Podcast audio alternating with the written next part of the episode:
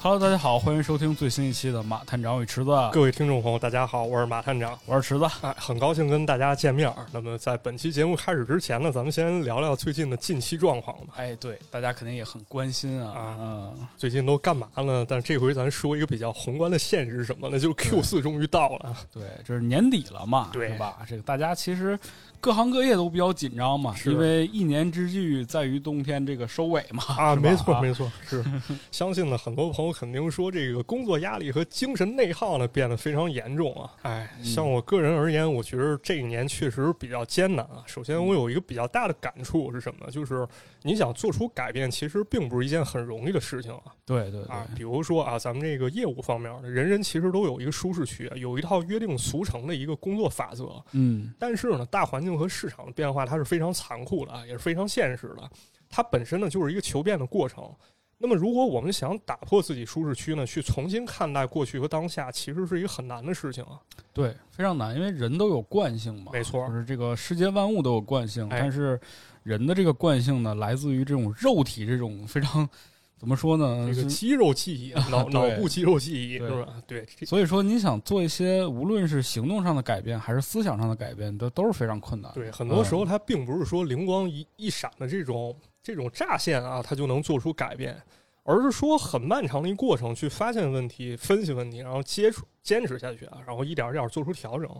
呃，这个过程肯定会付出很多啊。相对我个人而言，我自己觉得过得也不是特别舒服啊嗯，啊，所以很长时间一段时间呢，我都挺累的。比如说工作占用我大部分时间啊，然后对下班儿去打拳击啊，因为身体得保持有充足的精力。呼呼哈嘿是吧？啊，对，然后业余时间呢，再搞一搞这个播客，是吧？嗯啊，那这几件事儿呢，好像就是一个看似稳定但不怎么稳定的三角形了、嗯，因为这几件事儿基本上把我整个时间都填满了，好几次呢想把事儿办好了，但是过于疲疲劳，然后生一场病，对然。后好了继续啊。所以说，这个大家肯定也都有这种经历吧，所以大家也能理解我们在更节目上面这个。一般就是觉得有有很多人觉得我们很努力啊，觉得这个做内容好像质量还可以。啊，另一方面觉得，哎，你们更新太慢了，对是吧？呃，其实那个做节目这事儿吧，还有就是像工作或者说生活呢，除了肉体上疲劳，其实你精神也很容易疲劳，因为打破舒适区的同时呢，你很有可能出现一种情况，就是你情绪不稳定。嗯，啊，很多时候可能第一天你非常非常自信去应对一件事情，第二天就开始自我怀疑就暴躁了。啊，是吧？所以说在这种时候呢，其实释放压力就是一个很重要一环节了。哎，对，那你啊平时都咋释放压力？其实我之前一直没有一个太好的解压方法，我就是在家躺着就就平躺平呗。啊，对，就躺着。其实你会发现越躺越累，对，有这种感觉。因为而而且有的时候，有的人就比较焦虑嘛，他对面对这种空虚的状态，他可能就真的放松不下来。对，就是你嗯干活的时候你会感觉很累，你休息的时候也会感觉焦虑，也会很累。对对对，是一般池子会怎么解压呢？我一般啊，嗯我一般就是作为一个东北人嘛，是吧？啊就是好整两口，啊，整两口儿整呢两口。啊然后进另一方面，那个还有可能就是看看一些自己喜比较喜欢的文艺作品啊，啊、对，我觉得你通过这种内容的充实，达到一个就是你大脑不想那么多，然后你可能就放松下来了。那你在内容充实的同时喝点儿，是不是更好了？那对呀、二者啊加持嘛，是吧？吧对，容易进入状态是吧？啊，那喝喝酒这到底是一种什么样的体验呢？咱可以来试一试啊！哎，我今儿其实就是边喝着边把这期节目录着哎，啊，此话怎讲呢？这对池子拎两瓶酒啊，这个酒呢，其实就是咱们本期节目的赞助商啊，肘力风味葡萄酒。给我哎们准备了好几瓶啊，是非常好喝的葡萄酒啊，非常的精致啊，看起来。啊，没错。那么稍后呢，池子就会边喝边聊啊本期的话题。那么当然了，除了录播客的时候，咱们可以整点这个周丽风味葡萄酒呢，还有好多场景其实可以喝两口啊，嗯，来帮助你舒缓心情比如呢，啊。比如大半夜呢，你躺在床上跟你的恋人或者朋友打语音电话，哎，是吧？聊的都是一些鸡毛蒜皮的琐事儿，这个时候通常可能会陷入一种尴尬的局面啊。但这都是生活嘛，啊是，吧没。错。但这时候你开一瓶周丽风味葡萄酒呢，在氛围上做点功夫啊，哎，你别说这个东西呢，真的是起到一种调和这个氛围的作用。是不是？而且你聊的时候很有可能会产生共情，或者说走心啊，心态会更放松对。那今天呢，我们就身临其境啊，让池子来好好体验体验啊。现在我们桌子上就放了一瓶周丽风味葡萄酒的 Free 荔枝绿茶口味，还有一瓶 Dry 浆果洛神花口味儿啊。嗯，那本期节目呢，也是由我来主讲，皮池子边聊边小酌几杯啊。我主啊要负责喝是吧？哎，没错，看看这个能不能达到放松解压的目的啊！池子先整一口来跟大家说一说感受啊！啊，我觉得这个首先是口感上它比较柔和，哎，然后一方面因为它是果味儿的嘛，嗯，其实可能适应人群更多一点儿，没错，尤其是就是你要寻找一种氛围的时候，这种它本身调和的这种味道，比如说你像它这个什么绿茶啊口味儿，包括或者洛神花，它给你一种轻松感，嗯，所以说它就会帮助你进入这个状态当中。哎尤其是你想啊，我们经常喝着酒、听着歌或者看一些有意思的都作品的时候啊，这是一种非常怎么说轻松愉快的氛围。你要嗯真喝一二锅头，是不是有点怪啊，啊？有点过了感觉，对是吧 对对，啊，那刚才池子喝这口的时候，让我想起了一句经典的话啊，呃，一个好的故事都是从一杯酒开始的嘛。哎，确实是这样啊。。是，那么我们话不多说啊，马上进入今天的故事啊。哎，今天其实呢，就给大家带来一个非常有意思的故事。啊哎，这故事呢，也会带大家进入到一个非常轻松、非常浪漫的氛围当哎中。，我们来浪漫一下啊，哎来浪漫听段一下音乐啊。来，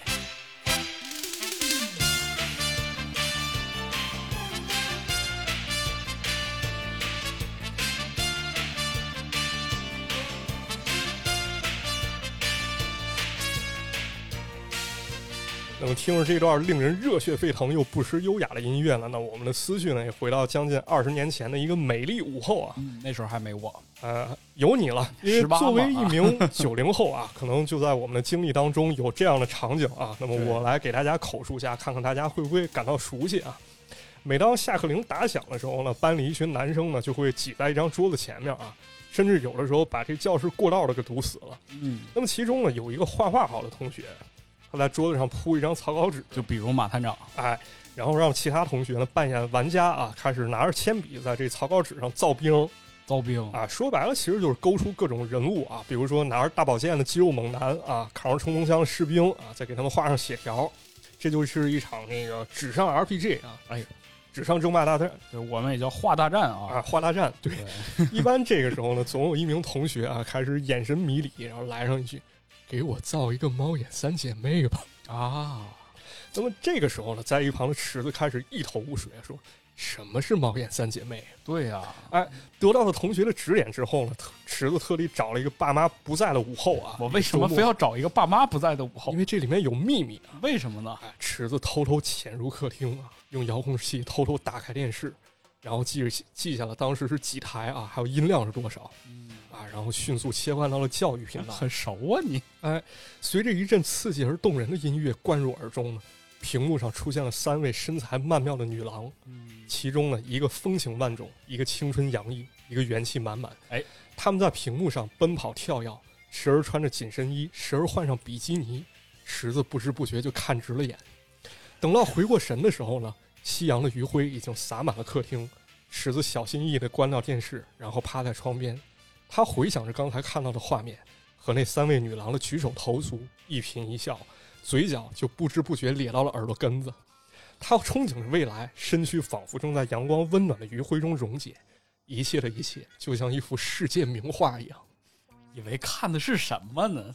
猫眼三姐妹啊，哎呀，嗯，刚才说了呢，其实很多就是九零后啊，就是特别多九零后，特别是男孩子，在首次接触猫眼三姐妹当时的一个场景啊。对对对对啊，当时也有很多朋友跟我说啊，当时让电视上播的《猫眼三姐妹》，可以说是在某种意义上是一种青涩又纯情的启蒙对，因为它确实这个几个性感大姐姐，当时咱们没见过这款，啊，现实生活里没有。很少，嗯只能说、对《哦猫眼三姐妹》呢，对当时很多孩子来说呢，意味着啥？就是一种憧憬和向往嘛。对，而且这个它的故事确实很好看嘛。对，确实很好看。包括还有一点呢，就是像池子这样的人啊，以后永远坐不上筋斗云 了那， 哎，破功了呗。啊，对，破功了啊。但是当我们长大之后呢，却发现了另外一种场景啊，什么场景？就是人们对于《猫眼三姐妹》的产评价产生另外一种解释。嗯啊，这怎么说呢？就是不知道，尤其是前两年，大家有没有注意到啊？像很多社交平台上开始流行一种渣女表情包，哎，对，是的，啊，这表情包是怎么回事呢？跟大家形容一下啊，大概就是找《猫眼三姐妹》里一人物啊，以动画截图，然后配上文字，一般都什么字儿啊？上比面如喜欢一个人太累了，所以我要喜欢十 个。就推啊闸、我我我要打十个啊！还有就是，我不虚情假意，怎配你朝三暮四？一般用一个这大姐来生累了这都是照片渣儿渣女发言是吧？啊是。那么这这种情况就给人一种感觉，就好像这个作品的剩余价值也在被剥削啊，在在创作。嗯，那么说到这里，可以问大家一问题啊，就是在座有多少朋友他完完整整看过《猫眼三姐妹》的动画和漫画呢？哎，我还真就没完完整整的看过，但啊我只看过一部分。是，嗯其实我也是，因为这个动画片儿其实说白了不太好， 在家当着爸妈面儿看，容易产生误会对 对对啊，对所以导致我对这个动画其实有印象，因为架不住同学老说。其实实际看了，是我长大之后才把《猫眼三姐妹》动画给补完了。但是呢，这个没看过的朋友呢，也不要想歪了。啊，这个漫画或者是动画，它确确实实是一个绿色的啊，没错非常健康的，非常值得一看的作品。对。那么说到这个漫画呢，其实我家还收藏过一套这个海南摄影美术出版社的版本啊，但一直嗯也没看完。那么今天呢，我们就是借着动画版本去给大家做一个讲解啊，讲解那些值得被挖掘的东西啊。所以今天的主题呢，我打算拆成几个模块儿去跟大家讲，就是故事、流行文化这两个层面。哎，啊。那么我们先来给大家讲第一个层面，就是先说故事。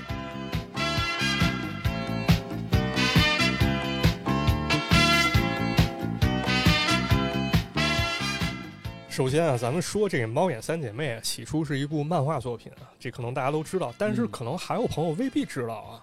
这个《猫眼三姐妹》的作者是谁？啊其实就是北条司北条司就是画《城市猎人》那个，啊。对，《城市猎人》大家也熟啊，这不熟的话也看过成龙大哥演的那那版。个神探韩玉良。哎，其实呢，在一九七九年的时候呢，北条司当时他才二十岁啊，嗯，当时他就已经凭借作品《太空天使》呢，入选了第十八回手冢赏入围奖哎，这个手冢赏一定要说一下，啊。确实是很多这个大师啊，就是后来我们知道的这些名家啊，都得过手冢赏。哎，得手冢赏也是意味着你这个漫画家之路开始的一部分啊。对你得到了很大的肯定啊。嗯但是咱们看看当时北条司啊，他其实并没有说那么有那么大的抱负啊，嗯，他觉得我在乡下当一漫画家，没事儿发表点儿 短篇作品，其实就挺好的。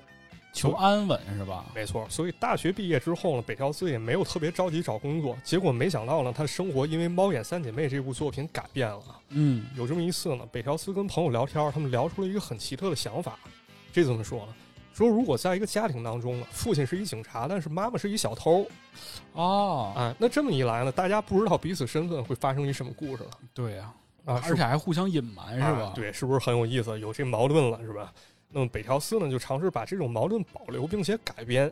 那么很快呢，这个猫眼三姐妹的故事内核也出现了。嗯，不仅如此呢，著名的周刊少年 Jump 也相中了这部作品啊，以至于编辑当机立断啊，直接通知北条司说，在东京的公寓给你安排好了，连载已经决定了，你直接来就行了。可见当时你知道一个优秀的漫画家地位是多高吗？哎，就是真的就是会把所有的一切给你准备好，就等着让你画这个就可以了。没错，求贤若渴嘛。所以在一九八一年九月十四号的周刊少年 Jump 上啊，我们就可以看到猫眼三姐妹的三位主角直接登上了封面。嗯，当然呢，这部作品也给北条司带来了很大的压力啊，因为当时他岁数实在太小了，他只有二十二岁。对，你想想，咱们二十二岁在干啥，是吧？咱二十二岁上大学呢，啊，关键是北条司也比较自谦啊，他觉得他的绘画技巧了还欠缺很多经验，所以连载的时候呢，几乎没有时间去思考这个作品受不受欢迎。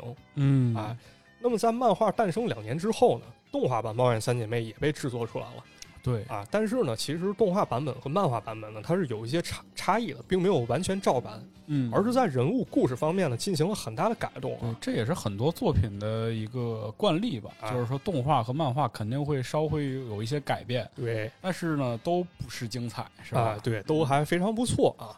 然后呢，又过了很长时间呢，这部作品才被引入了国内。像漫画方面呢，是在一九九二年啊，当时著名的海南摄影美术出版社呢，就把这套书搞到了国内。哎，怎么说叫搞哎到国内呢？这个问题问得非常好，为什么是嗯搞啊？是因为当时海南摄影美术出版社呢，很大程度它是利用当时版权的真空还有信息差哦啊，它盗版了大批日本漫画。当然，这个也有好处，就成为了很多人对于漫画的一个启蒙。嗯也有很多人看着当时这些盗版漫画慢慢走上漫画家之路啊。哎，有利有弊，真的是这套《猫眼三姐妹》呢，现在我手头就有一套，当时售价多少钱一本儿？多少钱？啊两 块，那差不多吧，啊那个物价确实合理。对，但是非常的薄啊。这里面其实还有一个很有意思一细节，这个漫画它有一个编译的一个职位啊，就是去翻译并且编辑文字哎，就是这个文字编辑得翻译，把日文翻译成中文是吧？啊。这个人叫啥呢？叫漫华漫画啊，曼就是曼陀罗那曼啊，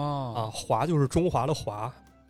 这怎么着？我一直觉着啊，也听人说过，这个名字应该不是真名，很有可能就是漫画的谐音啊啊，它是一个化名，很有意思啊。那么这套书呢，据说也成为了很多八零后啊非常非常青涩的一个回确忆。实，你说九二年引进来，咱们那时候确实看不懂。那时候对咱没出生呢，关键是吧？但是有另外一个版本咱看到了，就是差不多在十年之后，也就是两千零一年了，《猫眼三姐妹》的动画版本被引进了国内。哎，这回正版了。啊，当然了，其中一些比较香艳刺激的镜头呢，啊，被换掉了，啊、但也有能很理，解，没错。但是也有很多比较香艳的镜头呢，得到了保留。因为它毕竟这个香艳镜头太多了，你要都删了，整个剧情都连不上了。没错，所以这才有了节目开头池子当时这个所作所为是嘛。池子门啊，不啊，光我池一子个。池啊子门啊，嗯你你改名了是吧？你叫池子门是吧？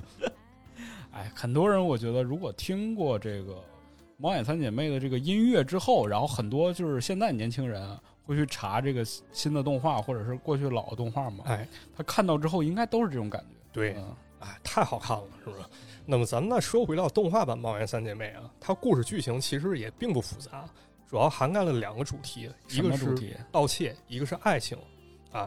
那么聊到这儿呢，咱们必须得提一下动画当中这三主角啊，这三姐妹。对，这三个人呢，在一家叫犬鸣警署的警察局对面开了一家猫眼咖啡厅，对，就是人家就叫猫眼咖啡，对，啊就叫猫眼咖啡。表面上呢，他们看起来人畜无害啊，是嗯带点小布尔小雅气质的一等良民就主要是看起来太美了。啊，太漂亮了。对，啊，但是呢，这三个人其实是令警方头疼不已的盗窃组织啊，哎，就叫猫眼猫眼啊、嗯 c a t s Eye，对吧？哎原来呢，这三个人的爸爸呢是一名大艺术家啊，对，但是这个艺术家遭到暗算之后下落不明了，那么手头大量的艺术藏品呢也就流入了各种渠道。嗯，但是呢，这些艺术品啊，咱们首先想到的是值钱，那肯定啊，对吧？但是除了金钱可以衡量的价值之外呢，还包含着很多三姐妹温馨的回忆。嗯，因为是他父亲的嘛，啊没是错吧那么追忆成疾呢，这三姐妹就道义有道啊，向各路藏家下挑战书，然后呢，在警方的重重监视下呢，凭实力夺回藏品，还有关于父亲的那些回忆。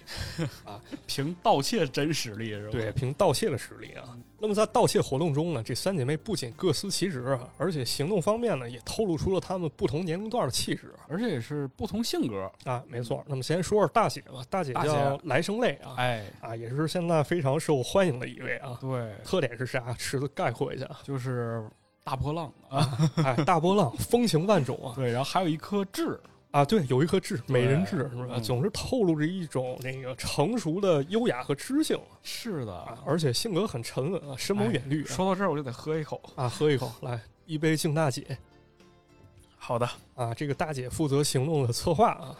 那么二姐呢，叫来生童，嗯也是故事主角啊。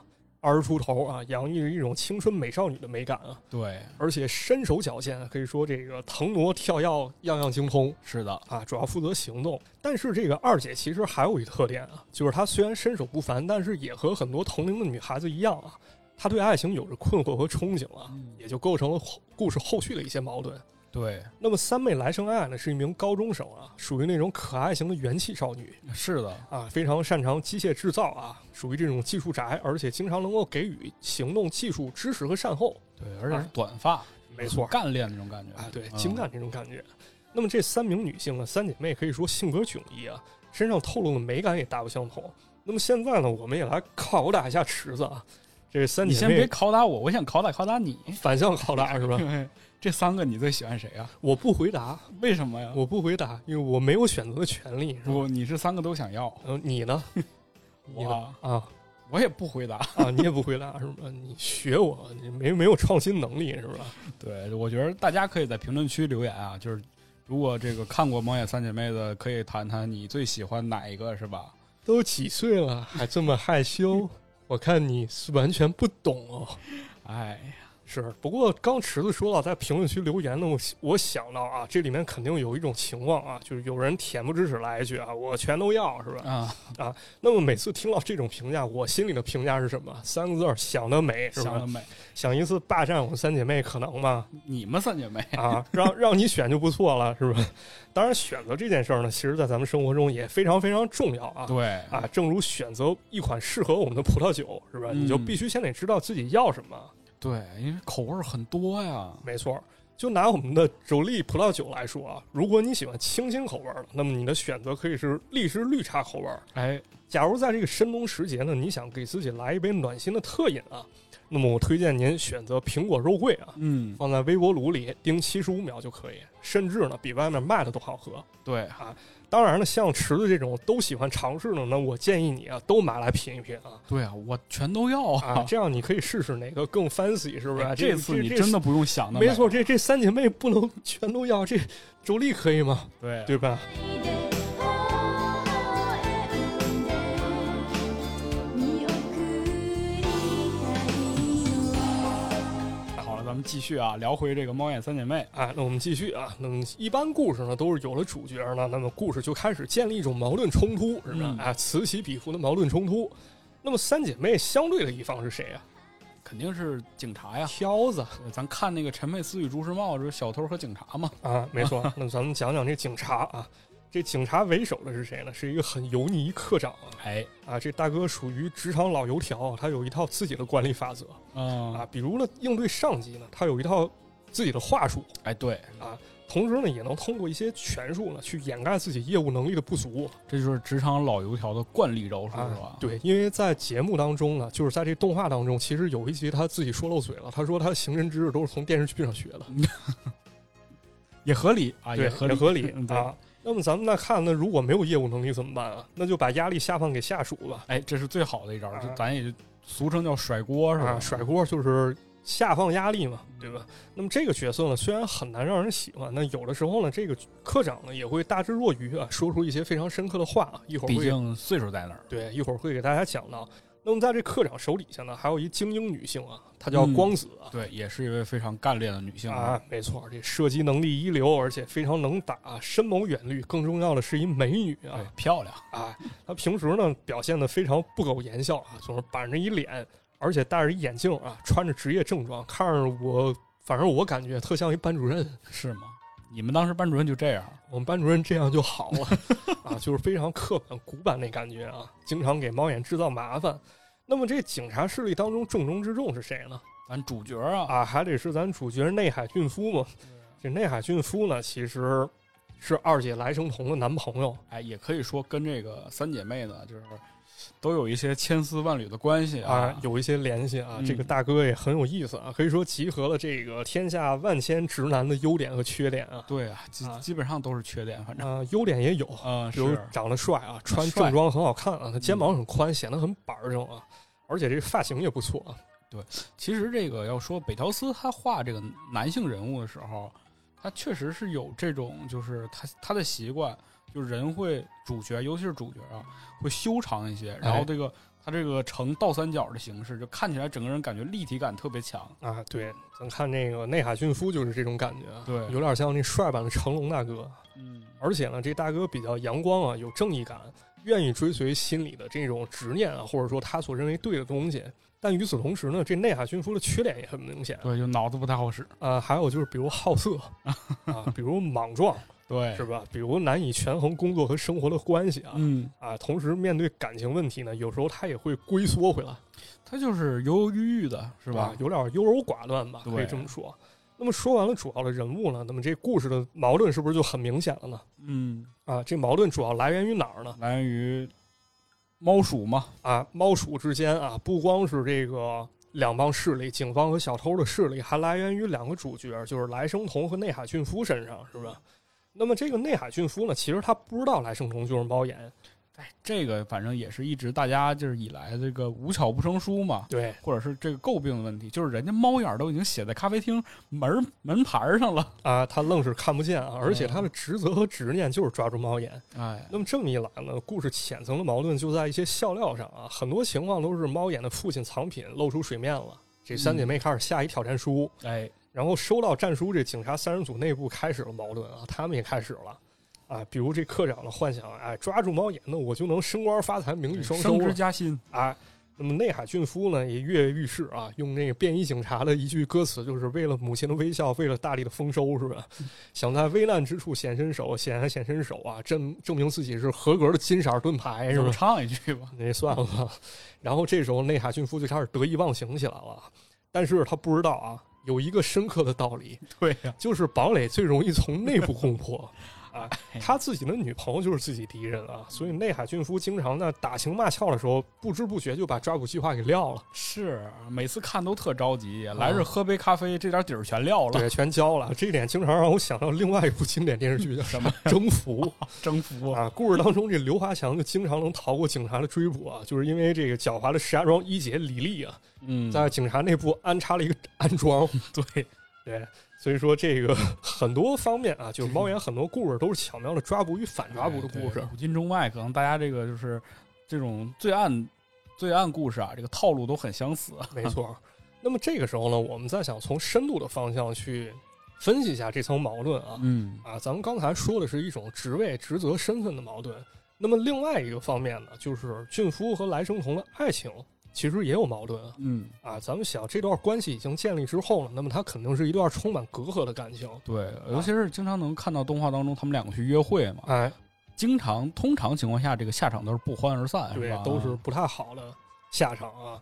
首先呢，我想这段关系当中最痛苦的是谁呢？就是这个来生童啊哎，啊！咱们经常说一句话，就是你当当你把这事情看得越透彻、越清楚的时候，你往往会越痛苦你受的伤是最严重的。啊，对吧？什么？我受的伤是最， 对你受的伤是最严重啊！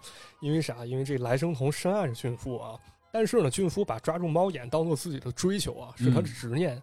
那么一旦俊夫的梦想达成了，那就是关系破碎那天了，对啊，对吧？你不得不去面对。你要亲手把自己的爱人送进监狱，这个事儿太残忍了。对，所以打个比方，这种忧虑和痛苦呢，就像悬于头顶的一把达摩克里斯之剑啊，总给故事蒙上了一丝浅浅的忧郁之情。嗯，毕竟色字头上一把刀啊，不是这个，呃是不是这个啊，这这反了是 吧吧？ 好的，啊，但是呢，反过来说啊，这把达摩克里斯之剑呢，有的时候也会让故事当中的感情呢变得更加深刻啊。嗯，啊，那么咱们现在可以抽出故事当中的一些桥段啊，一些精华来给大家做一个分析啊。哎，比如呢，啊，咱们首先先来看一看这个来生童啊，他的业务还有这个行动能力是强大和坚硬的这个业务， 把这个偷业盗务这两字儿用在偷这盗儿也是挺奇怪的啊，偷盗的业务能力嘛，对现在对不是讲这词嘛，行动能力，看他这腾挪跳跃，会感觉他是一个非常坚硬的人啊，嗯，留下这种感觉。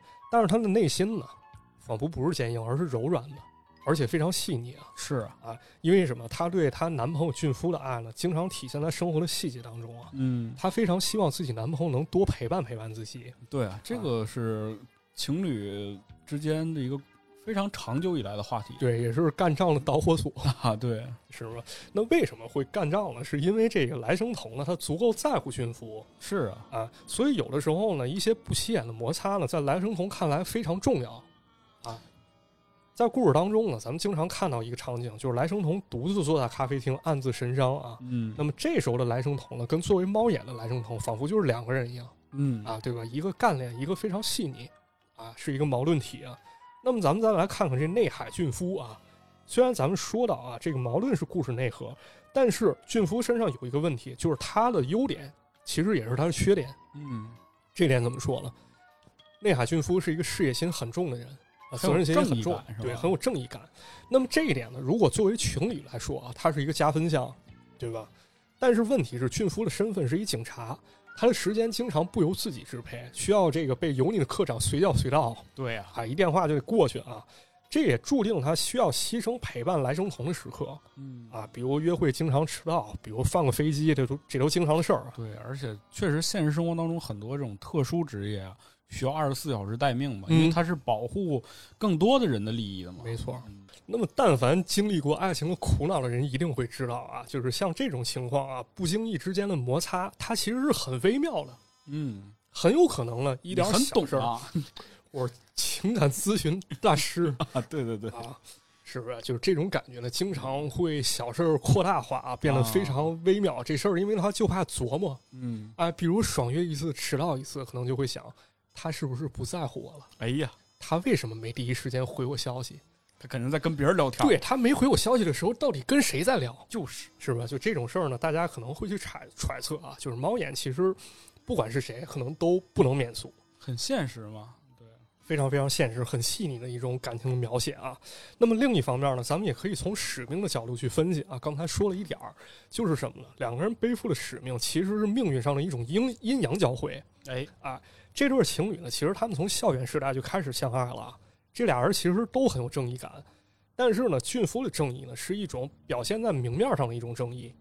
一开始呢，这俊夫其实他说了，他想当一个社会新闻摄影师，然后呢，去通过镜头去揭露社会的丑恶，维护社会的公义。这还是体现在这个正义感上，是吧？对但很快，俊夫发现呢，摄影的局限性是很大的，因为不能通过镜头直接去解决命案，也没法嗯镜逮头住没办法逮坏人啊。，对，可能能拍下坏人的容貌，但没法亲手把他绳之以法。嗯，对吧？于是敬夫毅然决然考上了警校啊，然后当上了一名刑警。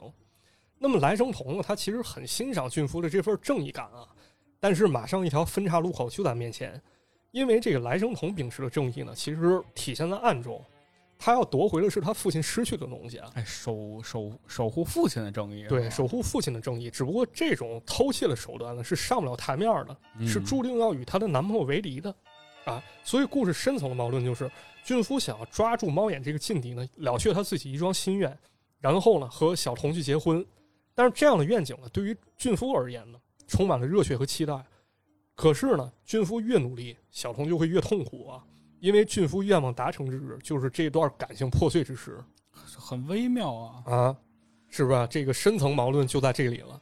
所以在动画当中呢，其实小童对于俊夫的感情是不是非常克制呢？嗯啊，这个情感大师二号分析一下，是不是非常克制我觉得还是很克制的。啊？你自己观察一下，比比如呢，咱举几个例子啊，说不好听，特别像那个中学生早恋那感觉，对，就是若即若离，是吧？若即若离。就比如递张纸条，一起在操场散个步啊，这好像就是表达爱意的一种非常强烈的方式了，对，是不是这种感觉啊？池子，是是啊是吧？承认就好啊啊！所以咱们可以看啊，在整个动画当中呢，啊这两个人的亲密动作是很少的。嗯，我们可以去揣测啊，这里面小童其实是感情的操盘者，在生活当中呢，作为恋人的小童呢，尽量平稳的控制他的感情，然后尽快享受当下的这种温存和幸福啊。好像这一切呢，就是一种无奈之下的最优解了。那么在暗线当中呢，作为猫眼的小童呢，他不能暴露身份，他只能迅速的跑在前面啊，永远跟俊夫保持着一段距离，永远让俊夫跟在他的身后，好像这才是维系感情的一种最佳的状态。那咱们想想啊，这是不是很痛苦呢？对啊，就无论是在这个黑暗和光明之间，这个两个人都要保持一定的距离。啊，那这恋爱谈的也忒痛苦了。非常痛苦啊，但没办法了，就是相爱嘛，是吧？哎，啊，但是还有一句老话说的非常实在啊，叫什么叫纸里包不住火的完了，啊？平稳的操盘，你不断进行技术性调整，它也不是一长久之计，是吧？那么在故事当中呢，其实就出现了这么一桥段啊，在一次逮捕过程当中啊呢，逮捕过程逮，逮捕啊，逮逮住他啊！这哎俊夫他本来想要生逮猫眼啊，其实就是他女朋友，但他不知道。结果呢，这俊夫一招双龙出海好嘛，啊，抓到一东西啊，抓抓到是一个软软的东西那那是好了，不用再往下了。啊。结果他发现，哇，原来我我的劲敌猫眼是一个女性嘛，他他眼神确实是有问题的，我很意外嘛追了这么多年啊啊，，竟然是女性嘛。结果在后续抓捕过程当中啊，这俊夫不断接触这个熟悉的陌生人啊，他怎么能不产生熟悉的感觉呢？嗯，所以在俊夫的潜意识当中呢，他对于猫眼呢也产生了一种朦胧啊，哎有难以言说的感情，爱上了，也不能说爱上，就是一种投射。我是个人认爱为过是是一种投射啊。嗯，咱分析一下啊，首先一方面呢，这猫眼值得他去挑战，是一个劲敌，是吧？对，啊，就是讲究这种值得尊敬的对手，公公正正、堂堂正正把他逮住。对，很多这个动画作品或者影视作品当中都会有这样展现，就是啊两个死敌或者劲敌啊，这个互相争斗多少年，最后在双方就是决一雌雄的时候，发现好像开始对对方那种感情不只有仇恨，或者是不只有那种就是对抗心理，产生了一丝丝那种同情或者是怜悯，甚至成为了朋友。你说的是洪七公和欧阳锋两口子吗？ 是的，啊， 是对，就是这种感觉啊。但是呢，与这种关系相对的，其实还有一种更为朦胧的一种感觉啊。哎，啊，就是俊夫发现呢，好像这个劲敌也没有想象中那么罪大恶极啊，对呀无恶不作、是吧？说白了就是俊夫不知不觉当中呢，他其实把自己的女朋友来生童已经投射到了猫眼身上嗯，啊，只不过没有挑明。那么这个时候呢，故事就安排了一个小高潮啊，去表达这种感情。这一集呢，也就是动画原片的第九集啊，建议大家去看一看原片啊，嗯去感受一下啊，也可以跟你的男朋友、女朋友去一起看一下啊。哎，这部动画片儿非常推荐给情侣去看，哎，真的，你们俩喝着小酒看这部动画片儿，其实能解开很多关于爱情当中的困惑。没错，喝一点我们这个周丽葡萄酒，哎，是吧？这个非常好啊，能够教教我们很多道理，对吧？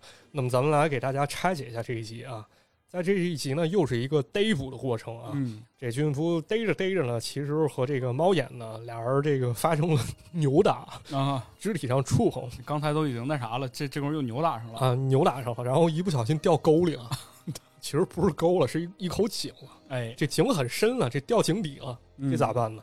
结果还发现这猫眼不小心把腿给扭了。完了？啊，那么这个俊夫呢，也因为震荡性产生了失明啊，他错过了看清猫眼的最佳时机，就不知道这一段桥段有没有参考咱们国家的一些笑话吓得背瘸子是吗？啊？对对，就是这笑话是吧？具体就不展开了啊。那么这两个人被困在井里呢，这俊夫下意识反应，先拿出这铐子啊手铐，把猫眼跟他自己铐一块儿。对，这这这是常用手段，惯用手法、啊是吧？结果在这样紧张而密闭的空间，还有这种场景之下呢，剑拔弩张的气氛之下呢，这个情景反而变得微妙了起来啊。啊嗯，这俊夫虽然看不见啊，但是他赶紧抓紧机会和猫眼对话啊。那么这个猫眼呢，也就是来生童，他肯定不能暴露声音啊，是不是？一对啊说话就撂了，是不是？你要一问，那欢迎收听《马探长与池子》， 这肯定不行，对嗯吧？于是这来生童呢，他就开始在俊夫手上写字儿嗯啊，通过这种方式跟跟打字似的，跟这网聊差不多啊。俩人一问一答，那么这个时候呢，俊夫对着猫眼呢，反而放下了一种戒备啊，也看出来了，他俩确实没咋牵手，是这都摸都没摸出对，来。都没摸出来是吧？你你你当时肯定能摸出来，我所以你有这经验。行咱 行，接不不考拉你啊了，咱往接下着往说下啊。，那么这个俊夫跟小童他俩摸着摸着呢，这个俊夫就说出了很多写着写着，啊，写着写着呢，就说出了很多平时没敢对小童说出的话啊。嗯，这个猫眼呢，反而成了第三方，就是一个被倾诉者哎，啊，对吧？这个俊夫就问猫眼了，说你是美女吗？这也挺会问的哈、这小童直接回答了一句经哎心里典都台词想啥呢？一天呢？啊，结果对方那个来生朋友回答了一句经典台词啊，当然是美女了。结果你猜俊夫怎么说？你以为俊夫要泡她吗？其实并不是，俊夫说啊，这么自大，但是我告诉你，你再美你也比不过我的女朋友小童嘿，这功夫表表表忠心是啊。吧？对他其实说的再美也比不上小童啊，但是这个来生童赶紧问啊，说这小童是你女朋友吗？这俊夫非常笃定回答说是啊，但是最近我们的交往不太顺利，不嗯过我的心里只有小童一个人，但非常遗憾，我可能永远也看不见她的脸了。哎，你说这一点，这个冲击大不大？挺大这。这句话会不会撩？一方面，你想想，他这个在失明之前是吧，还嗯想着这个自己的女朋友，啊，嗯，对，这个非常可贵一种精神啊！果然，这来生童也非常非常感动啊。最后呢，俩人怎么怎么逃离升天的呢？就还是那个那次瞎不子说背瘸子，啊，对，就是这感觉啊。这个 俊夫背着猫眼呢，一点儿一点儿爬向井外。哎，那么这个时候呢，又出现了一个小细节啊，就是这个《武林外传》里说啊，这个练武功他总得有点肢体接触吧，啊脸啊对脸、嘴对嘴的都有啊。 当然，虽然没这么过分啊，但是这个毕竟是俊夫背着这猫眼嘛，是吧？这个肢体接触呢，还是让俊夫有点紧张啊。嗯他说：“你的身材太好了，我和小童都没有这么接触过。尽管我和你第一次见面呢，但我感觉就像一个老朋友一样啊！我在胡言胡言乱语什么？我这个情景当的也太不称职了所以说呀，这个确实有些时候不能当着爸妈面看这些东西，知道啊！吧？对，还是不太能看啊。但是从这个细节可以看出来啊，这俊夫对于小小童呢是一种绝对的忠诚啊。嗯，啊，就是即便面对这么一大美人儿在对面，是吧？都这个撩上了，他还是并没有松懈，反而人家把啊没撩，人家是困在一块儿了。你是美女吗？ 你跟你跟人困到一块儿，你会说这种话吗？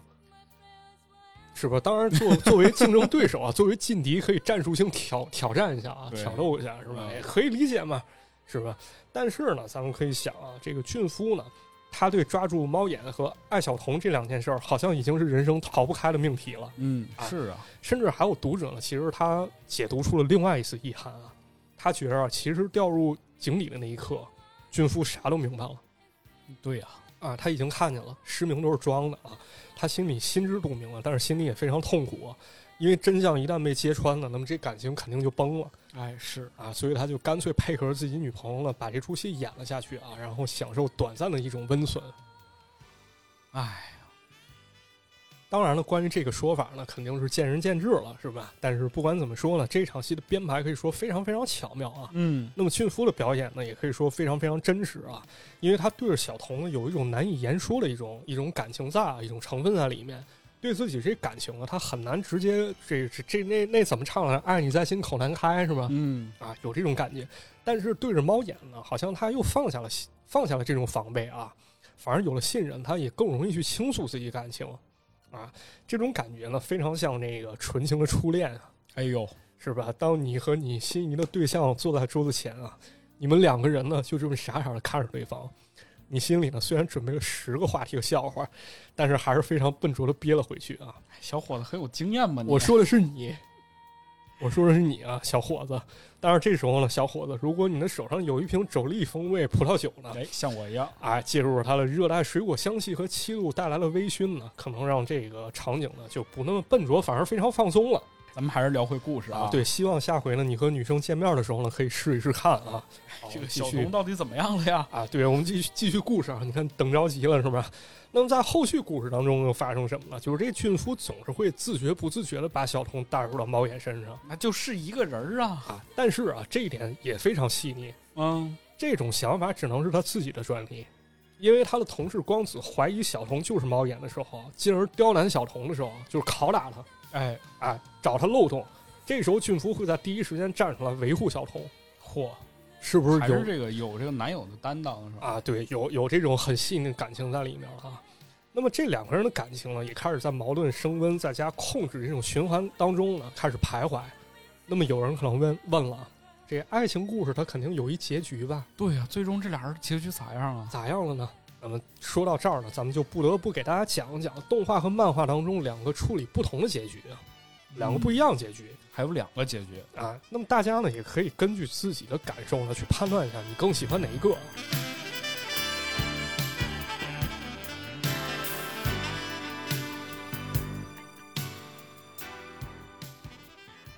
咱们先说说这个动画啊，怎么样？说说这动画结局。动画的啊啊，这动画结局呢，其实是被安排在了一场魔幻的话剧当中啊。嗯，这话剧呢，其实表面上是舞台上的话剧，但是背地里呢，其实也是三姐妹一场盗窃计划啊。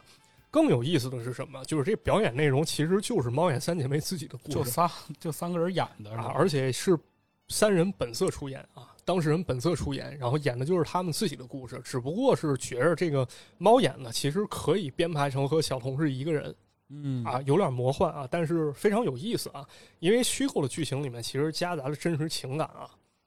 咱们来看一看啊，这故事舞台当中呢，作为警察的俊夫呢，用尽全力，终于把猫眼给逮住了。可是最后呢，把头套一摘，发现什么呢？发现是小童啊，啊，发现绝望了，原来这猫眼的真面目真的是小童是你，啊。那么小童面对痛苦而且绝望的俊夫呢，他举起一把手枪啊，打算引弹自尽，来结束这段已经无法挽回的感情啊，哎或者呀说呢，通过牺牲自己啊，让尚在人世的俊夫呢有办法去面对这一切。嗯，但此时呢，俊夫从背后啊开始紧紧抱住了小童，即便呢他自己已经得知了真相，但是他依旧想给当下这个结局呢找一个不那么合适的解释，来欺骗自己。他怎么说？他说：“我觉得这一定是因为我们警方屡次抓捕不力，你认为我会被开除，所以才假冒猫眼。但是你不是猫眼，我求求你不要再演了啊，啊！”但是呢，纵使这俊夫不愿意去承认，这一切也永远回不去了啊！最后呢，俊夫把小童给放了。然后向怒火中烧的科长去请罪啊。但是呢，这个时候时候小童就出现了，他站出来了，他说：“俊夫，你你你逮捕我吧，嗯，啊，你逮捕我吧。”这两个人开始为这件事不断争吵啊，都希望在这个关头能牺牲自己，保护对方。但这个时候，铁了心要抓住猫眼的这科长啊，他向俊夫递来手铐，他说了一句非常深刻的话啊，他虽什然么呢，虽然很难受，他说：“如果你现在还是一名警察，那么你该做的事情只有一件，啊，意思就是抓住他。紧接着这科长哭了，哎，科啊长也其实被这种两个人之间的感情给感动了，对是，吧被打动了。那么就连被这个猫眼盯上的事主啊，就是被偷的这个人，对，啊他也受到了触动。他这时候想了一计啊，他把自己珍藏的戒指拿出来了。他说这个戒指并没有被偷走啊。那么猫眼盗窃这件事儿是不是不成立呢？嗯，它就不存在啊。所以今天晚上什么事儿都没有发生，该咋地咋地吧。啊哦，那么这时候科长默许了一切啊，他推搡那个俊夫和小童说：“你们赶紧去约会吧，你们是年轻人，千万不要浪费了你们大好时光。”那么这个时候呢，舞台上的故事呢，就在这种情感的升华当中结束了。但是在台下呢，猫眼盗窃活动还在继续啊，这个结局相当就是一个开放性结局。对，哎，我们前面讲这一段呢，其实都是在这个剧中剧是吧？对，啊剧中剧，在现实当中呢，也就是在这个舞台剧之外呢，俊夫依旧要抓捕猫眼，而且呢，他还继续要在来生从背后追赶。嗯啊，故事就到此结束了。那么说完动画版结局呢，咱们再来说一下漫画版的结局啊，也处理非常有意思啊。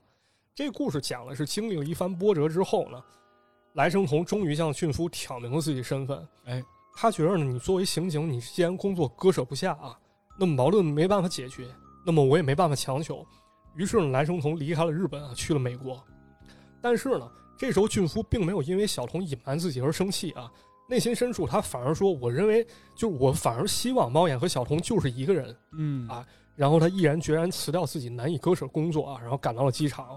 但是这个时候呢，已经错失良机了。大家都知道，这个机场追飞机这种戏一般都是追不上，啊，一般都追不上。但是俊夫做了一个动作啊，他把一个结婚结婚戒指当做手铐扔到了小童手中。他说：“我就算追到天涯海角，我一定要亲手戴到你身上。”哎，非常感动啊，这些话。但是呢，当这个俊夫在日后得知小童下落，然后追到美国的时候，却发现小童已经得病了，他失忆了，已嗯经完全认不出来对方是谁了嗯这、怎么开始变韩剧了？啊，开始变韩剧套路了。这时候大姐劝俊夫啊，说：“你不如忘了小童，然后你回日本吧。”是不是？但是俊夫执意说：“我要跟小童可以再来一次啊，再一次恋爱。”哎，两个人呢就走到海边啊，然后度过了一段非常甜美、属于自己的时光。漫画当中对这个画面展示的非常非常细腻啊，而且唯美。转眼之间呢，太阳就要下山了，俊夫开始呼唤小童回去啊，但是小童却做了一件往日里最熟悉一件事儿，他让俊夫抓到自己啊，然后才跟着回去。哎呦，啊。那么这两个人呢，开始在夕阳下奔跑啊。最终呢，俊夫终于紧紧抓住小童的手臂，然后呢，他也抓住小童，或者说猫眼。那么这个时候呢，其实漫画当中有一个细节啊，就是在小童的无名指上哎，出现了那枚枚结婚戒指。就是当时他在机场扔给他的那个，哎，最终呢，这故事在两个人的追逐当中呢，画上了节点啊。一切嗯，的美好好像都要在这个黄昏重新开始。哎，大家有机会千万要去看一下啊，这个漫画当中最后一帧哎，就那个原画真的画的太好了，对，非常精美啊！两个人的情绪，还有那种唯美的感觉、纯情的感觉，全都画出来了。尤其是这种氛围，就是你虽然它是一个黑白的画面，但是你好像脑补出了那个余晖之下的那种海边的那种浪漫的场景，好像是一种温暖的感嗯觉，真的很棒。是吧？那猫眼三姐妹的故事呢，就这样结束了啊。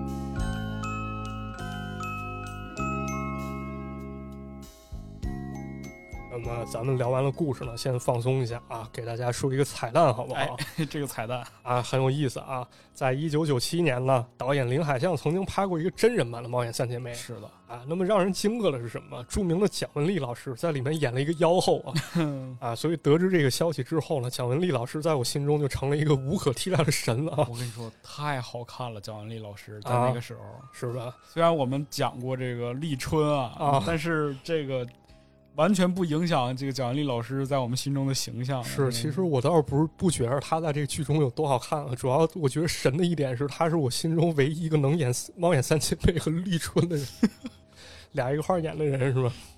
你在巴黎美术学院画画，我在日本演猫眼三姐妹，哎呀，咱们想的太美了吧？但是这个这么美丽的事情，蒋雯丽老师做到了，哎，是，推荐大家去看一看啊。哎，可以看一看。虽然那版电影不是特别好看，但是这个演员的表演还是嗯很好的。你就当看蒋雯丽老师好不好？就是哎， One, two, three, four.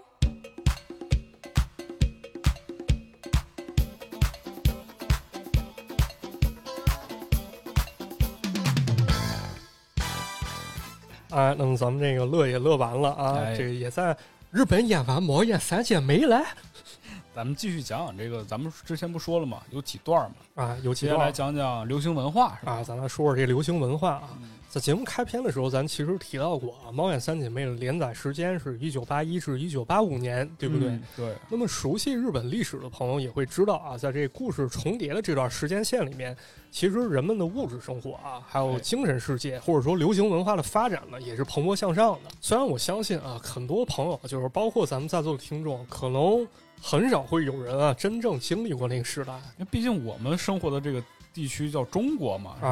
啊，或者说可能也很少有啊，就是年纪比较大的朋友真正在那个阶段啊，在日本生活过。是，但是其实咱们也可以从一些流行文化当中呢，捕捉一下当时的这些影像啊。嗯，比如呢，首先，咱们先来说说音乐吧。哦，啊，这这首种整期都在听的这个音乐啊，，这音乐啊，这《猫眼三姐妹》的主题歌是什么啊？就是《Cat's Eye》啊。哎啊，这首歌呢，可以说是日本歌手姓李的职业生涯中非常非常关键的一首歌曲啊。嗯，一九八三年呢，它的销量达到了七十三点八万张嚯，啊。这歌曲当中呢，可以说穿插着一种时尚感，这歌词当中富有激情啊，但是又不失优雅，而且带给人一种梦幻的感觉哎啊。，对啊就是我们经常会说什么 CD pop 啊这种感觉，啊，就是你能感觉到那种就是蒸汽感、迷雾感，那种城市繁华之下那种梦幻感。啊，对，其中比如有一句歌词啊，“古老的钢琴曲随风飘荡，直至天亮，映照爱情的魔镜，不知在哪里会破碎啊。”对对吧？这词儿写多好，是吧？啊，除此之外呢，和动画展现的氛围感非常契合的是什么？嗯就是这首歌歌词当中呢，使用了大量诸如城市啊、玻璃杯啊、礼服这种景象啊。那都是都市生活的符号啊没。错，就是那种都市感啊。咱讲那个谭咏麟那期也提到过啊，哎啊是都市感。那么两千年之后呢，其实一些音乐丛书啊，把类似音乐进行了归纳啊。没错，就是刚才咱们说的这 City Pop，是吧？嗯，很多朋友也非常爱听啊城市流行是吧？啊。这个不同音律的我理解啊，粗浅理解啊，就是类似音乐其实就是充满了一种都市当中的时尚感啊，对，或者说咱们从封面当中也可以窥见一二啊，就是封面当中经常出现城市夜景啊、轿车、夏日海滩椰椰子树、棕榈树，啊，然后呈现的是那种粉色或紫色的那种那弥漫的气息的感对，觉。大家可以去看一看这铃木英英人的插画啊，就有对这种感觉，好像随处都是这种纸醉金迷的都市恋歌是，啊。顺便跟大家提一嘴啊，就这首歌呢，其实还被一个人人都知道的香港明星哎唱过、咱们节目也讲过，啊。这人是谁呢？张国荣，啊，对，就是张国荣老师嗯啊。一九八五年的时候呢，也就是漫画连载完这一年，是吧？著名的郑国江呢，把这首歌填上了粤语的词儿啊啊，啊。那么这首歌的歌词呢，其实更像是主角内海俊夫的独白啊。嗯，因为咱们听这日本的歌词呢，可能更像是毛眼三姐妹的一种表述。对，是，啊，就那 Miss Man 的开塞是吧？对他那个更动感、更律动一些。对然后这一版张国荣这一版呢，它其实更深情一些。啊对，更啊深情一些，尤其是高潮一句歌词啊，她的美丽眼波，她的美丽笑窝，她的美丽煽动情欲之火。但是结合漫画细想啊，就是这个歌词它够张扬、够激情，但是好像缺了一种内海俊夫对于小童的那种细腻。嗯啊，那么除了主题歌之外呢，如果你非常非常喜欢日本音乐呢，那么看这部动画的过程呢，你会发现好多好多彩蛋啊。哎，那么这里呢，我就把我听到一些或者查到了一些熟悉的音乐给大家做一个赏析。比如在第二十集中呢，内海俊夫和来生童去约会啊，这时候两个小年轻在旁边啊，伴随着音乐开始扭动身躯。嗯，那么背景音乐呢，其实就是方野藤丸的《Freeway Five to South》啊，一首哦非常非常好听的歌。那么大家可以在这节目当中听一小段啊，之后我会把它做成歌单去分享给大家。ウイスキーソーダに夜がひとつ逃げてゆく細い月も溶けて空が裂けてゆく悲しさに君那么到了二十九集当中呢，故事呢又出现了一场走秀。哎这时候呢，背景音乐又是方力腾完的歌，叫《Girls in Love with Me》啊，也是一个非常非常好听的一首歌，啊，非常软。是，你觉得你能感受到就是那种时尚氛围，你知道对吧？哎，而且非常深情柔情啊，尤其是方野藤兰，他唱的这种腔啊调或者说这种气息非常的轻，嗯，啊哎，而且柔情，是吧？配合这个画面呢和优雅的音乐啊，可以说是非常非常绝配啊！感觉其实可以去听一听啊，或者说推荐给你喜欢的朋友跟你的爱人啊是。吧？对对对，大家经常说这个跟有时候是谈恋爱，或者是跟这个朋友之间不知道说什么，就分享一些歌曲，你知道吗？当你创造一种氛围之后，其实你这个话匣子就打开了。哎，没错， way that she moves. Just watch the way that she grooves. You know there's just no way you'd ever get enough of her. Girls in love with me. I'm the lucky guy. Makes me feel so good. I could touch the sky. All of the guys in the world and the girls chosen me.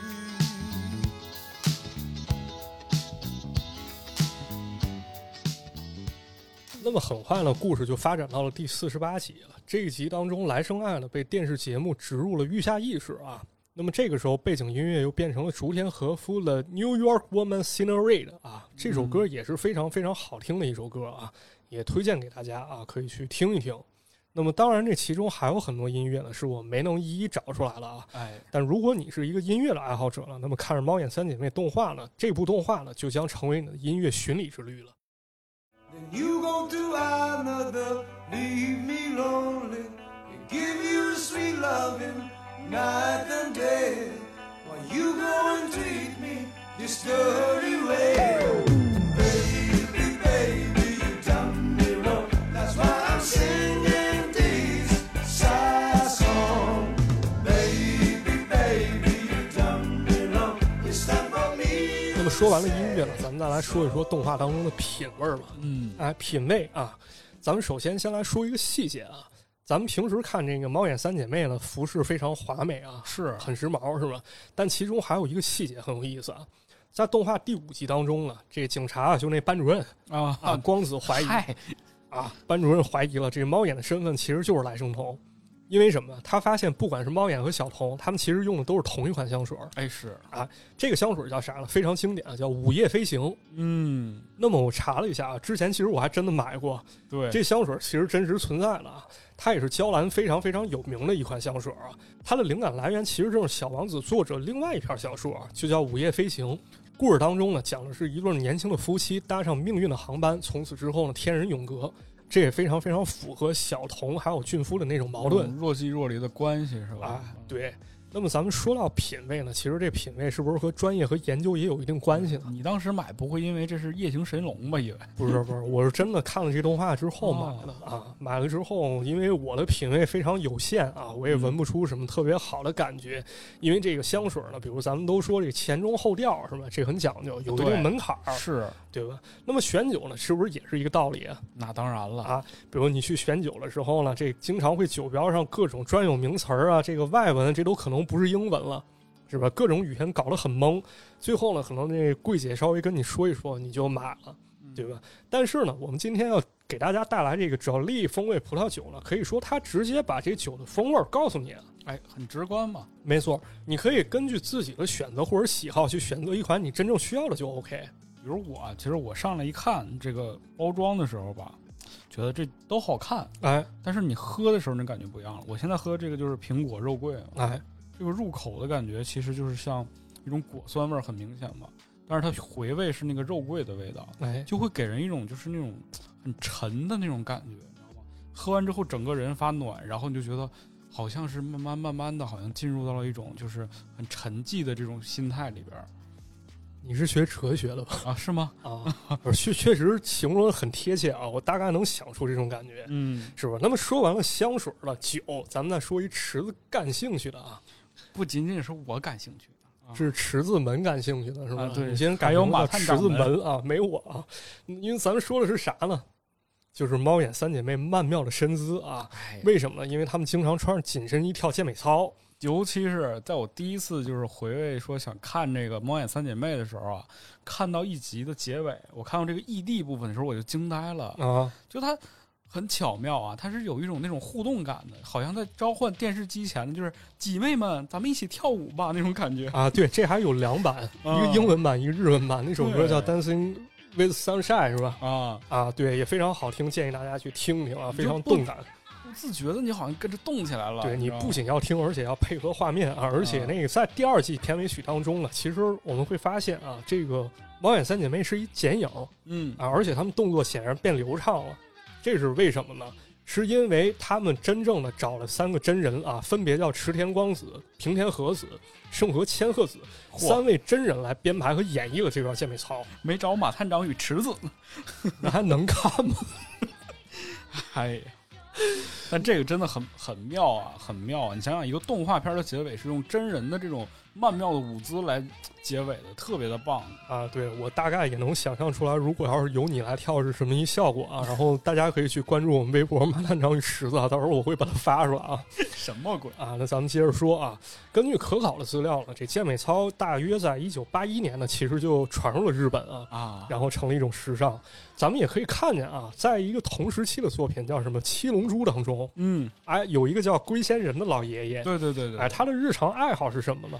看见别人跳呃自己跳健美操，就是看那什么，在电视里看这小姐姐跳健美操，是啊然后她在那儿流鼻血。哎，你别说，我现在回想起来，感觉好像当时很多动画里头都有这个情节。不光人家那儿有，其实后来健美操在咱们这儿也非常火。嗯，对，当时电视上不是经常演什么健健美几分钟是吧？包括当时有一年春晚，范晓萱在台上跳这个健康歌是吧？左三圈右三圈那个对对对是吧？或者再说一点啊，就是咱们女听众可以回想一下，你小时候家里是不是都给你买过那种健美裤？健美裤这词儿听着就那么古老，就是可能就是当时那个年代的 leggings 吧？ 是啊，是吧？我记着还有什么叫体型裤，啊，对，就是那种。就是很细，下面有一个勒的那个嗯啊，，勒拿脚勒着，这样它不会往上 吞。对，有那种裤是吧哎？吞，是不是？大家应该都见过啊，可能女孩穿过，但是男生，反正我没穿过啊，男生看你学不学舞蹈了啊嗯 我好像穿过，参加合唱团的时候穿 的，有点勒，就是总之，反正就是这里面的这种各种音乐啊、嗯画面，就是人物形象啊，包括就是它里边的提到的这些，就是香水儿是吧？或者这些艺人穿的衣服，这种品味真的是很独特。啊，对，给人一种时尚、健康、朝气、蓬勃向上那种感觉啊，嗯，是吧？这好像就是时代的一种侧面。 Dancing with the moonlight, dancing with the sun. Come on, baby, never let me go. Dancing with the sunshine, dancing with the moon. Run me in your arms and let me go. Dancing with the moonlight. 但是呢，咱们接着讲啊，到了一九八五年的时候，《猫眼三姐妹》连载是不是结束了呢？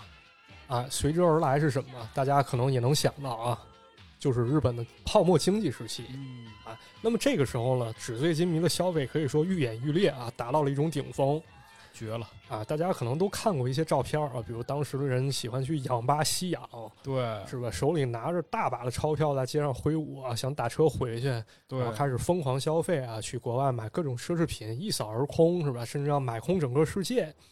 那么还有一点非常有意思啊，就是咱们猫眼三姐妹主线之一是什么？是头脑名画，对吧？嗯，在泡沫经济时期呢，日本现实社会当中呢，其实也出现了一种艺术品的犯罪。哎买名画嘛，哎，当时呢，就有一些画廊啊，他看准了人们膨胀的钱包啊，还有一种附庸风雅、投机的一种心态，他们开始以这种品味为诱饵啊，吸引消费者买那些可能升值的画作。嗯，但是呢，这升不升值呢，那是你不懂行、啊，对 啊，对，这是一种推销话术啊。这些画作呢，好像还没那画框值钱哼啊。最终呢，这泡沫破裂，日本在疯狂过后呢，迎来了失去的十年啊。哎，失去的十年啊，啊，广场协定之后是吧？没错。所以呢，咱们讲完了这些故事啊，或者说讲完了这历史背景，咱们再来看《猫眼三姐妹》啊。我们其实不难发现啊，这戏里戏外的背景呢，是一个物欲横流的一社会，嗯，对吧？ 处处显示一种奢华、一种精致。但是呢，抛开这种奢华和精致这种表象不谈啊，我们会发现故事当中最深刻的是什么？还是俊夫和小童最纯美的爱情啊，还是爱情，啊？好像呢，这就是纸醉金迷和泡沫破裂之前呢最美的一道余晖啊。对，因为这个其中就是涉及到一个问题，就是大部分情况下，这种纸醉金迷当中的爱情啊，都是假的。对有一首歌嘛，叫《塑料爱》嘛，啊，其实就是有这这种表达这种感觉的意思。但是又回到这个猫眼三姐妹的故事当中啊，这个小童和俊夫他们两个人之间这种是真爱啊，对是吧？ 嗯可以再去看一看他们两个在夕阳当中奔跑的那幅画啊，就真的是一种真爱。所以说，在后来的时候，猫眼三姐妹，尤其是来生童啊，她被各种做成渣女表情包，嘿，就这一点，其实我个人来说还是感觉有点儿莽撞了。对。但同时，其实也大家在看回这个作品的时候，就会回想起那个幸福的年代吧。哎啊，那个或者说那种积极向上那种感觉吧，可能也是我们非常想去拿捏的，哎对不对？啊，那么聊完了猫眼三姐妹呢，我打算采访一下池子、啊，嗯又采 访我，啊，采访一下你这边喝酒边录播客，感觉咋样啊？挺舒适的，没有过这种感觉。哎，啊、好像一下子人放松了。可能这期本身就是，呃，讲的这个故事也也很有意思嘛，也很让我们放松嘛。其实我个人感觉就是说酒确实能够有一种氛围感吧。首先，我平时是一个不喝酒的人，因为我入戒了。嗯但是呢，就在咱们录节目的同时呢，在这个桌子上放一个咱们的肘力风味葡萄酒啊，这个时候其实你会感觉能够找到一种聊天状态，因为什么？不像去抱着一种得失心去执行一项任务，嗯，据说非得把这节目去录好，反而能够找到那种聊天状态啊。尤其我旁边这位喝的这么开心，是吧？而且说到这个酒啊，其实大家有的时候经常逛超市会有一个感觉，哎，就是你往往看中的那个酒，你发现那个酒瓶特大。贼大，你有的时候其实你不会去说跟朋友分享，就找家里来，就是大家聚这种情况下你可能用得上，但是你自己想小小酌一杯的时候，那个酒啊，那个好像给你压力很大。这个时候其实你发现我们这个酒就会发哎很好，哎，就周里它这个酒很小，自己感觉一个人一点一点就能把它喝完一瓶，然后也不会浪费。同时呢，它这个包装也很精致啊。我当时收到这个包装的时候，我一打开我就觉得，哎，很有氛围感啊，也是有很有氛围。它里边你看送了这些，这个应该是什么？就是其实有点像那个杯垫儿啊，嗯，上面就会写一些这种东西，就是就很有意思。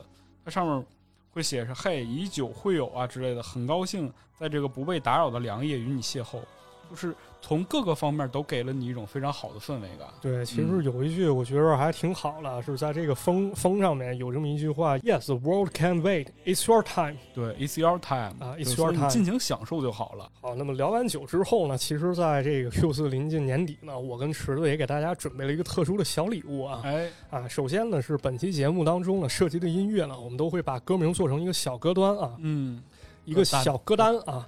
当大家忙碌一天呢，想要从压力当中解脱或者解放的时候呢，大家可以洗个热水澡啊，哎，然后拿出一瓶周丽风味葡萄酒，再打开这些音乐啊，音量开个百分之三十就可以啊。对，我个人认为呢，这个解压的一种方式呢，其实就是去寻找一种氛围感嘛，对吧？一边喝酒一边听歌，然后把自己从当前的环境当中解脱出来啊，然后试图想象去进入另外一种场景啊，比如嗯猫眼三姐妹的场景，是去放空自己把你带入到这个什么小童身上是吧？啊，嗯，对，来生童或者带入到内夫身上啊嗯，我把自己带入到科长身上，然后开始给别人派活儿。我把自己带入到你班主任身上。啊，可以，挺好啊，挺好嗯，哎不错啊。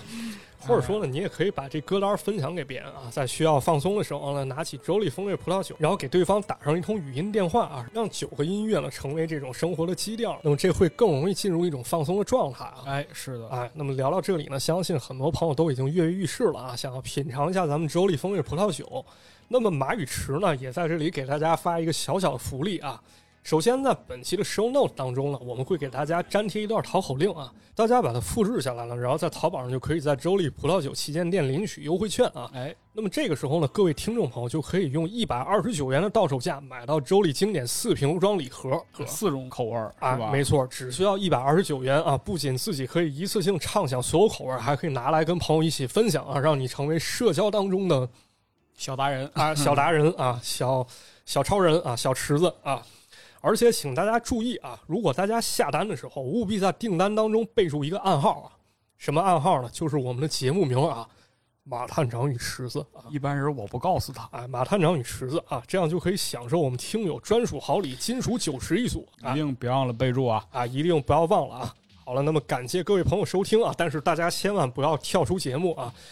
还有一个重点环节，就是喜欢这期节目的朋友呢，欢迎大家多多留言啊。然后哎这个留言是有主题的啊，不要哈哈哈不要取关了啊，这样我们是不会选你的啊。大家可以留言去聊一聊日常生活里你的轻松时刻啊。哎，那这留言有什么用啊？哎，到时候呢，我和池子呢，我们马宇池宇宙无限公司会在留言当中挑选三位幸运听众朋友，嗯，然后送出这个价值一百二十九元的周礼风味葡萄酒两瓶装。哦，哎，所以说呢，你可以先来我们这儿评论留言，然后我们选中你喝到之后觉得特别不错，然后再领个优惠券去淘宝下单，啊，当然。同时还能送你小礼物，哎，没错，当然比较着急的朋友，那你还在等什么呢？抓紧时间订购吧！哎现在就拨打啊，不是不是拨打，赶紧是复制咱们这个 show note 当中的讨口令啊！好嘞那啊，嗯一定要点 show note 去看啊，然后可以还能收听一下咱们这儿的歌单儿啊。哎，好了，那本期节目就到这里了，哎非常感谢大家的收听，那么我们下期节目再见了，哎，感谢大家，我们下期再见，拜拜。拜拜。